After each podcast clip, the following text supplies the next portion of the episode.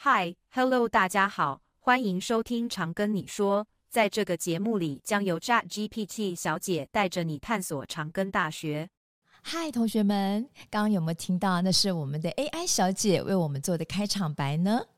经由上个礼拜啊，我们讲到了这个 AI 生成器 ChatGPT 的 Part One 之后啊，很多的朋友呢来了回响。那么接下来就是我们的 Part Two 了啊。Part Two 呢，我们依然邀请的是 AI 人工智慧学士学位学程的张贤宗主任来跟我们大家聊一聊啊，关于 AI 生成器在教学上面的疑问。我们呢想要知道。呃，在教学上面呢、啊，要怎么样善用 ChatGPT？那首先呢，我就来问一下这个张老师哦，你个人啊，会不会禁止学生使用 ChatGPT？一定是抱持不会禁止的嘛？对，因为它是一个很好的工具。为什么？嗯，因为它就是一个。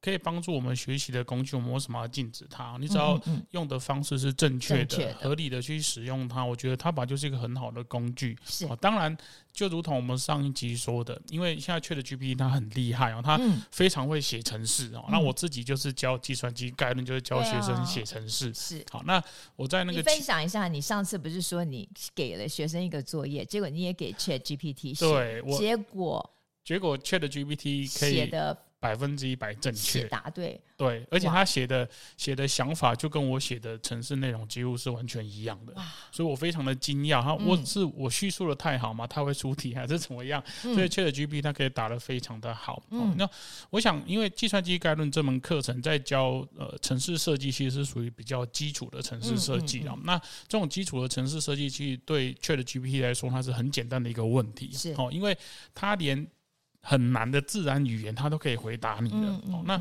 城市语言它是一个非常呃非常准确而且很结构化的、这种东西，对大型语言模型来说更是一个简单的问题、嗯嗯嗯、所以它要用这种很有结构化的东西来回答问题，它可以回答非常非常的好。嗯、哦，所以你只要你的叙述是对的，嗯，哦，就像我把我的期末考的题目，我把我的作业的题目输入，我的期末考七题，它七题全部都答对。哇，哦，这我还跟学生讲说，他不止答对哦，我每次叫学生说，你们写程式。是要给注解啊，嗯、哦，学生都还不愿意写。ChatGPT 很乖，他每一个都会写注解，而且写完之后还跟我说，我这个城市的设计概念是什么？是，OK，他写了一个报告给我，哦，这都是学生不会做的事情。呃、OK，所以我想他是帮助学习一个很好的东西，可是这也不代表我现在出了个作业，嗯、你就可以用 ChatGPT 写交给我，因为我就如同我们上一集说的嘛，嗯、这个作业的核心就是写这个城市，学生会做这件事。对，那如果你叫叫 ChatGPT 帮你写，那就跟你在网络上抄袭人家写好的程式，或是你同学写好的程式，它是一样的概念。哦，所以 ChatGPT 可以帮助你什么？好，就是当你看到一个题目的时候，可能不是作业，然后你完全没有头绪，不知道怎么写，那你可以请 ChatGPT 写给你看，你稍微稍微看一下，就像有一个作业你不会写，也许你跟学长讨论一下，对啊，跟同学讨论，现在跟跟 ChatGPT 讨论嘛，对，那你就不用，他像你的 peer。对嘛，有有的有的人跟同学可能感情也没那么好，也不敢跟同学问。那 ChatGPT 对 ChatGPT 不会拒绝你，你问什么问题他都会回答你。所以他就是一个很好，你刚才讲屁或是一个一个学习的同伴嘛。所以他可以很好的协助你去学习任何的事情。所以我是绝对不会在课堂里面禁止你使用 ChatGPT，但是。考试的时候你就没有 ChatGPT 啦，对，对啊，你就不能使用啦。对，所以你自己也要考量，我应该在什么时间点使用，然后什么时间点我必须自己去写这些作业，我才能学习到我要学的东西。嗯，所以啊，我们刚刚就讲到说，ChatGPT 其实是可以帮助学生学习的。对于某一些概念化的一些问题哦，它其实可以帮你很快速的整理，然后提供你一个指引。那接下来你就可以利用这个指引来帮助你去构思你自己接下来想要去创造的东西。那老师，您觉得哈，你会怎么样推荐学生啊来善用？这个 ChatGPT，你在碰到挑战的时候，碰到困难的时候，你不会沮丧，会很无助。就像我们刚刚讲，其实我们发现有很多学生哦，他跟同学讨论是困难的，或者他找不到同学，嗯，啊，找不到呃别人请教，所以怎么用会比较好？Okay. 我想我刚刚讲就是 ChatGPT 它是语言模型嘛，哦，嗯、所以首先我觉得最好用。我们现在很重视学生的英文能力嘛，对，所以你可以把 ChatGPT 当当成一个呃英文的家教，嗯，哦，所以他会跟你一直跟你对话，对，你问他这样的问题，他都会回答你，嗯、哦，你可以告诉他说，如果我回答的英文啊，那个文法有错啊，有打错字啊，你帮我纠正，对，哦，所以你你教他做这件事情，他就非常乖的一直跟你聊天，嗯，然后你的文法有错，他会纠正你，哦，所以你就有一个很棒的家教，不用不用花钱，对，都不用花钱，就可以学到英文相关的这个知识，哦，这是第一个。第二个就是说，我们现在大部分教科书都用原文的嘛，哦啊，有些学生看这些原文的投影片啊，对，那怎么办呢？当然你可以自己看是最好，可是你看了之后实在是看不懂，你就把它丢到 ChatGPT，然后他就会用中文。帮你翻译以外，还帮你解释，对，里面哪里比较难的哦，所以有些东西你突然读不懂了哦，那又没有办法及时问到老师或是同学的话，那你就上到 ChatGPT，它就可以帮你解释，然后就是这个投影片是什么意思啊，这个英文是什么意思，所以我觉得它是一个非常好的辅助学习的一个工具啊，对。还有啊，老师有提到说，它还可以激发学生的创意，甚至于你说还可以培养批判性的思维。老师怎么培养他们批判性的思维啊？因为 ChatGPT 它是一个很棒的语言模型哦，所以它可以用各式各样不同的方式来回答问题哦。甚至呢，你可以把同样的一句话丢给 ChatGPT 说：“哎，你用比较劲爆的方式啊，再帮我重新说一遍。”劲爆哎，对，哎，重新再说一遍。嗯，好，所以当有时候你实在是想不出什么。什么创意的时候啊，你就丢给 ChatGPT 说：“哎、欸，你帮我重新再呃，重新再讲五种不同的说法，或是用大学生喜欢听的方式，哎，再讲一次。对，OK。像我们在办那个教学资源中心，要跟老师介绍 ChatGPT 的时候，呃、我们就觉得每次我们的 title 都很无聊啊，哦、老师看了就不想参加嘛，啊、所以我就丢给 ChatGPT 说：“哎、欸，我要办，我对我要找一大群的大学教授来。”听什么是 ChatGPT，然后你帮我想十个题目，然后就真的秀出十个题目。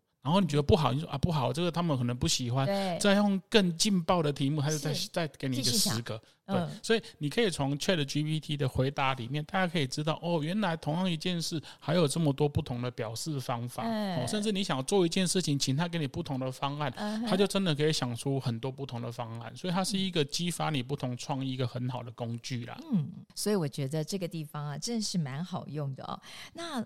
还有啊，身为我是一个大学老师嘛啊，我很想知道哈，我们现在这个 ChatGPT 这个 AI 生成器啊，对我们的课程啊有没有什么样的影响？呃，我想可以从两个层面来看哦。第一个层面是学生端，我想现在大家比较担心的都是学生端，对哦，因为学生可能看那个新的工具，然后觉得它很棒，然后可能就会误用嘛，哈，因为他可能觉得我的功课就不用写啦，我就用 ChatGPT 来生成就好，对，好。当然也不是不行啊，因为我觉得学习是一种态度嘛。哈，如果你觉得我这样子也是一种学习的话，有没有学到东西不是很重要哦，那当然你可以这样子做。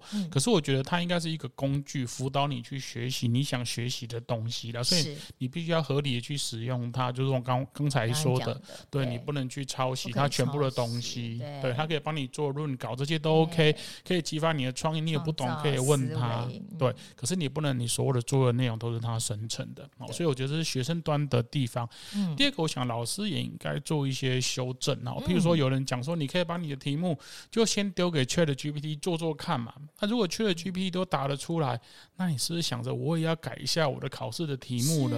我的作业题目是不是也要修改了？够让学生可以思考。对，那我觉得这也是对老师去修正你的作业或是修正你教学内容很好的一个工具啊。因为你以前也不知道你出的题目到底好不好嘛。哦，好，容不容易作答或者答案是长什么样子？嗯，那现在有 ChatGPT 帮你做试答这件事情，你看连我们大学联考 都需要找人家试答看看嘛？对啊，那我们就叫 ChatGPT 帮我们试答看看，你就会知道哦，在一般的情况之下，这个答案可能会是长什么样子。那你再适度去修改你的题目，那也许你就是不想让他用 ChatGPT，那你就改出一个题目，ChatGPT 是答不出来的。出来的。对，那我觉得这也是一个很好的辅助啊。哦，所以我觉得 ChatGPT 除了可以帮助学生学习，也可以试着。帮助老师去修改他的教材啊。好，有时候你说的话可能真的学生也不爱听嘛，嗯，那就请说 ChatGPT，你用帮我用大学生喜欢听的口吻的语言再讲一遍。嗯、对对对对对对，我觉得这样可能学生也比较喜欢听你说的内容啊。所以对两边都是很有帮助的。的哦、对，所以在教学方面啊，老师们呢也可以提升自己的数位教学的素养，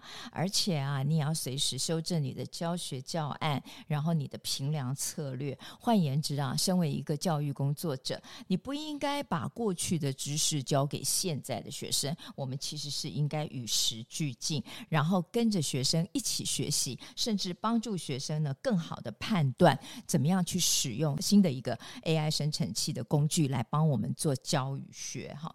那第二个部分哈，我想要问老师的是，其实也是我真的自己最看重的，就是生成器 AI 的使用啊，在学术或者是在学生啊写学位论文上面的一些疑问。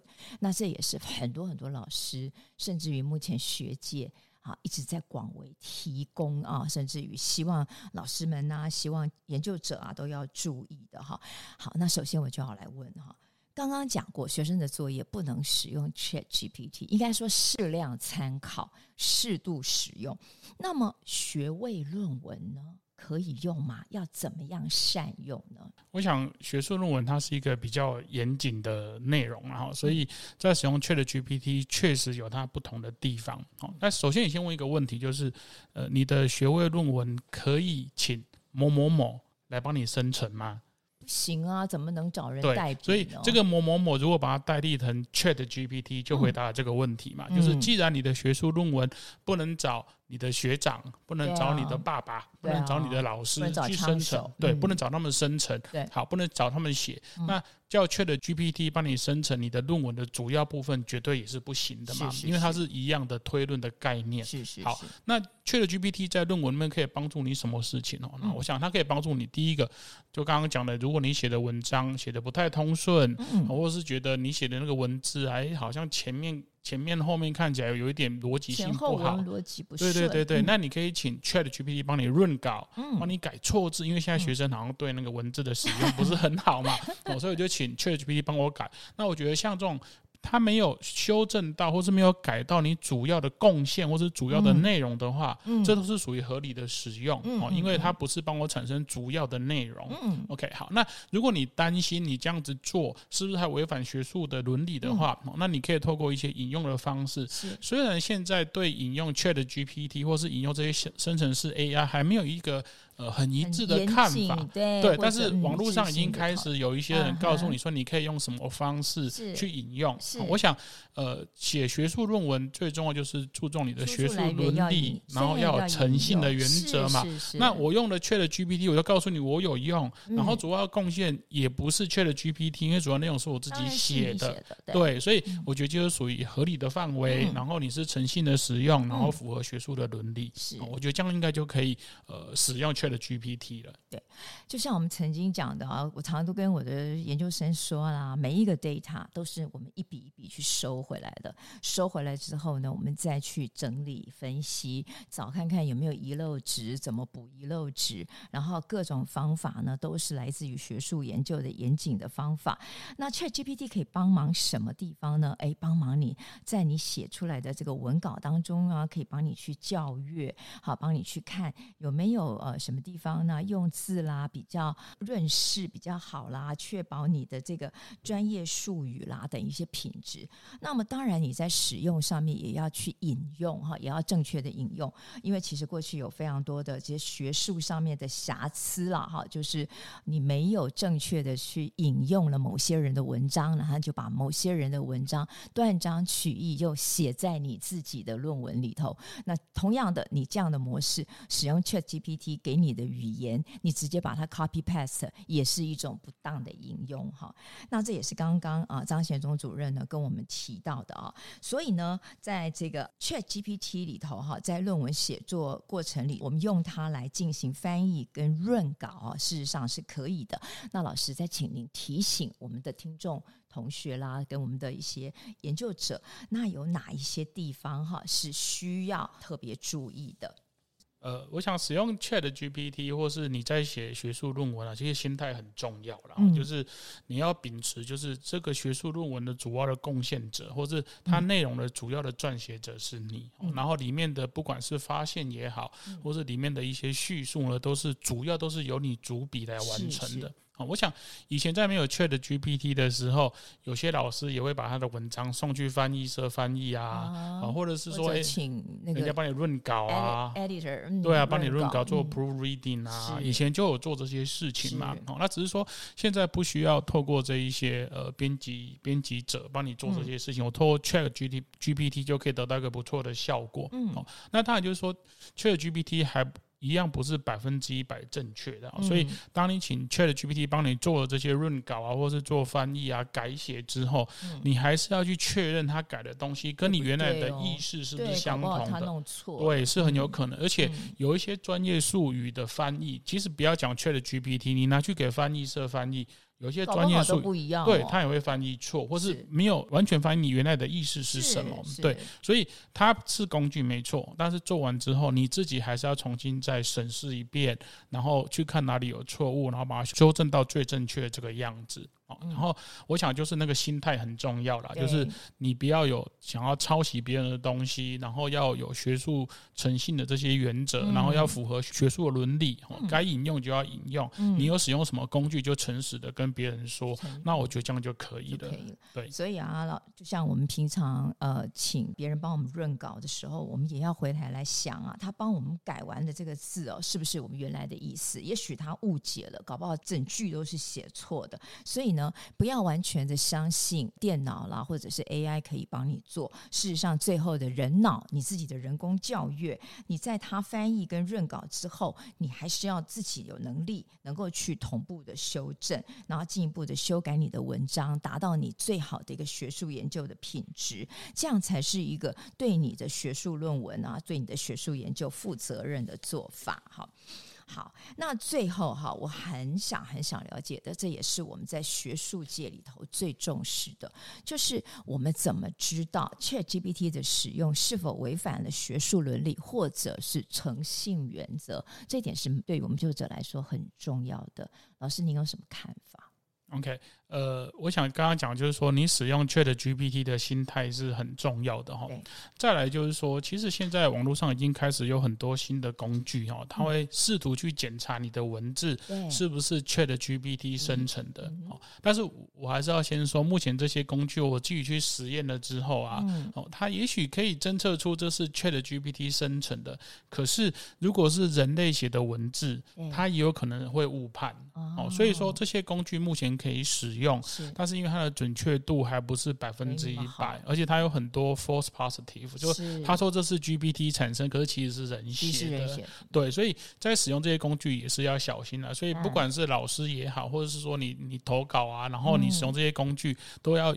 保持一个谨慎的态度，不能说它是唯一的衡量的一个标准。他说是就是，不是这个样子的。好，好，那还是回到那个诚信的原则，就是说你有使用什么工具，这个东西是不是你主要完成的？好，那是就是，不是就不是。引用。对，那你你是它生成就引用它嘛？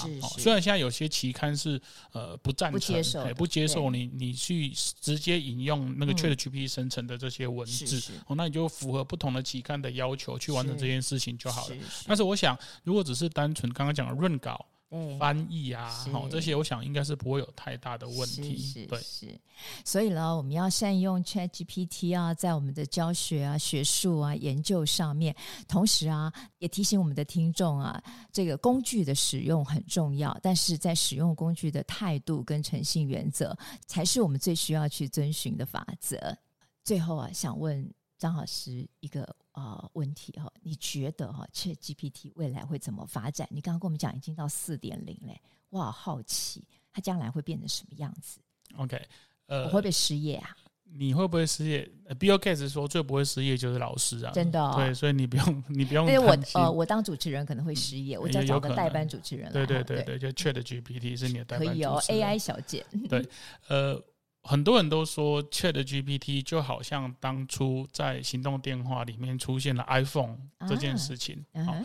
那我也很喜欢这样类推事情，就是你回回去回想，呃，十几年前、十四、十五年前，哦，就是 iPhone 刚出现之后，我们发生了什么事情？好，我们在没有 iPhone 之前呢，我们在什么地方获得我们资讯的内容？嗯，我们只能坐在电脑前面嘛。对啊。OK，好，但是有了 iPhone 出现之后呢，我们连坐在厕所都可以玩手机，随时都可以，对，随时随地都可以查。对，好，所以获得资讯的方式就做改，就是得到一个很大的改变。嗯，然后在 iPhone 里面就出现了各式各样不同的 App。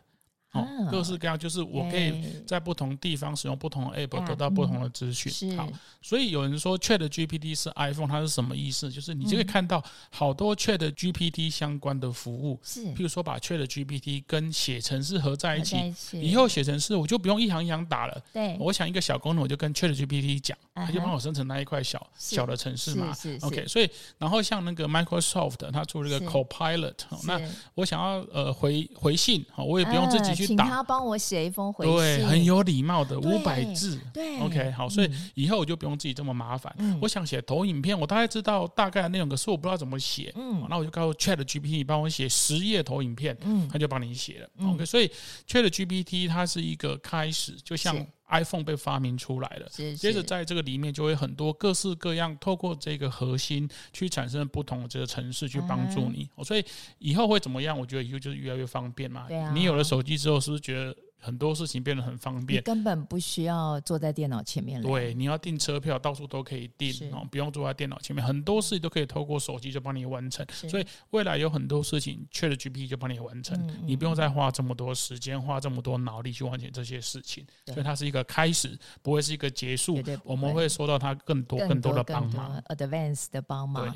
所以这个呃，OpenAI 这个公司，我相信它应该会继续的发展，然后让它的功能更好。那当然呢。我们现在回馈他的一些问题，他继续会收集这些资料，让他的资料库更加的强大。对，没错。好，那今天呢，非常谢谢张显宗教授呢接受我们的访问。如果呢，各位对于我们今天访谈的内容，仍然有什么想要了解的资讯，或者敲完想听的部分，欢迎在我们的节目下方留言，小编会尽速回复您哦。如果您喜欢我们的节目，不管您正在使用哪个平台收听，请给五星好评，也别忘了按赞订阅我们的频道，开启小铃铛，分享给您的周遭好友。请搜寻“常跟你说 ”，Tell me CGU Angela 老师听你说。挺，你哦。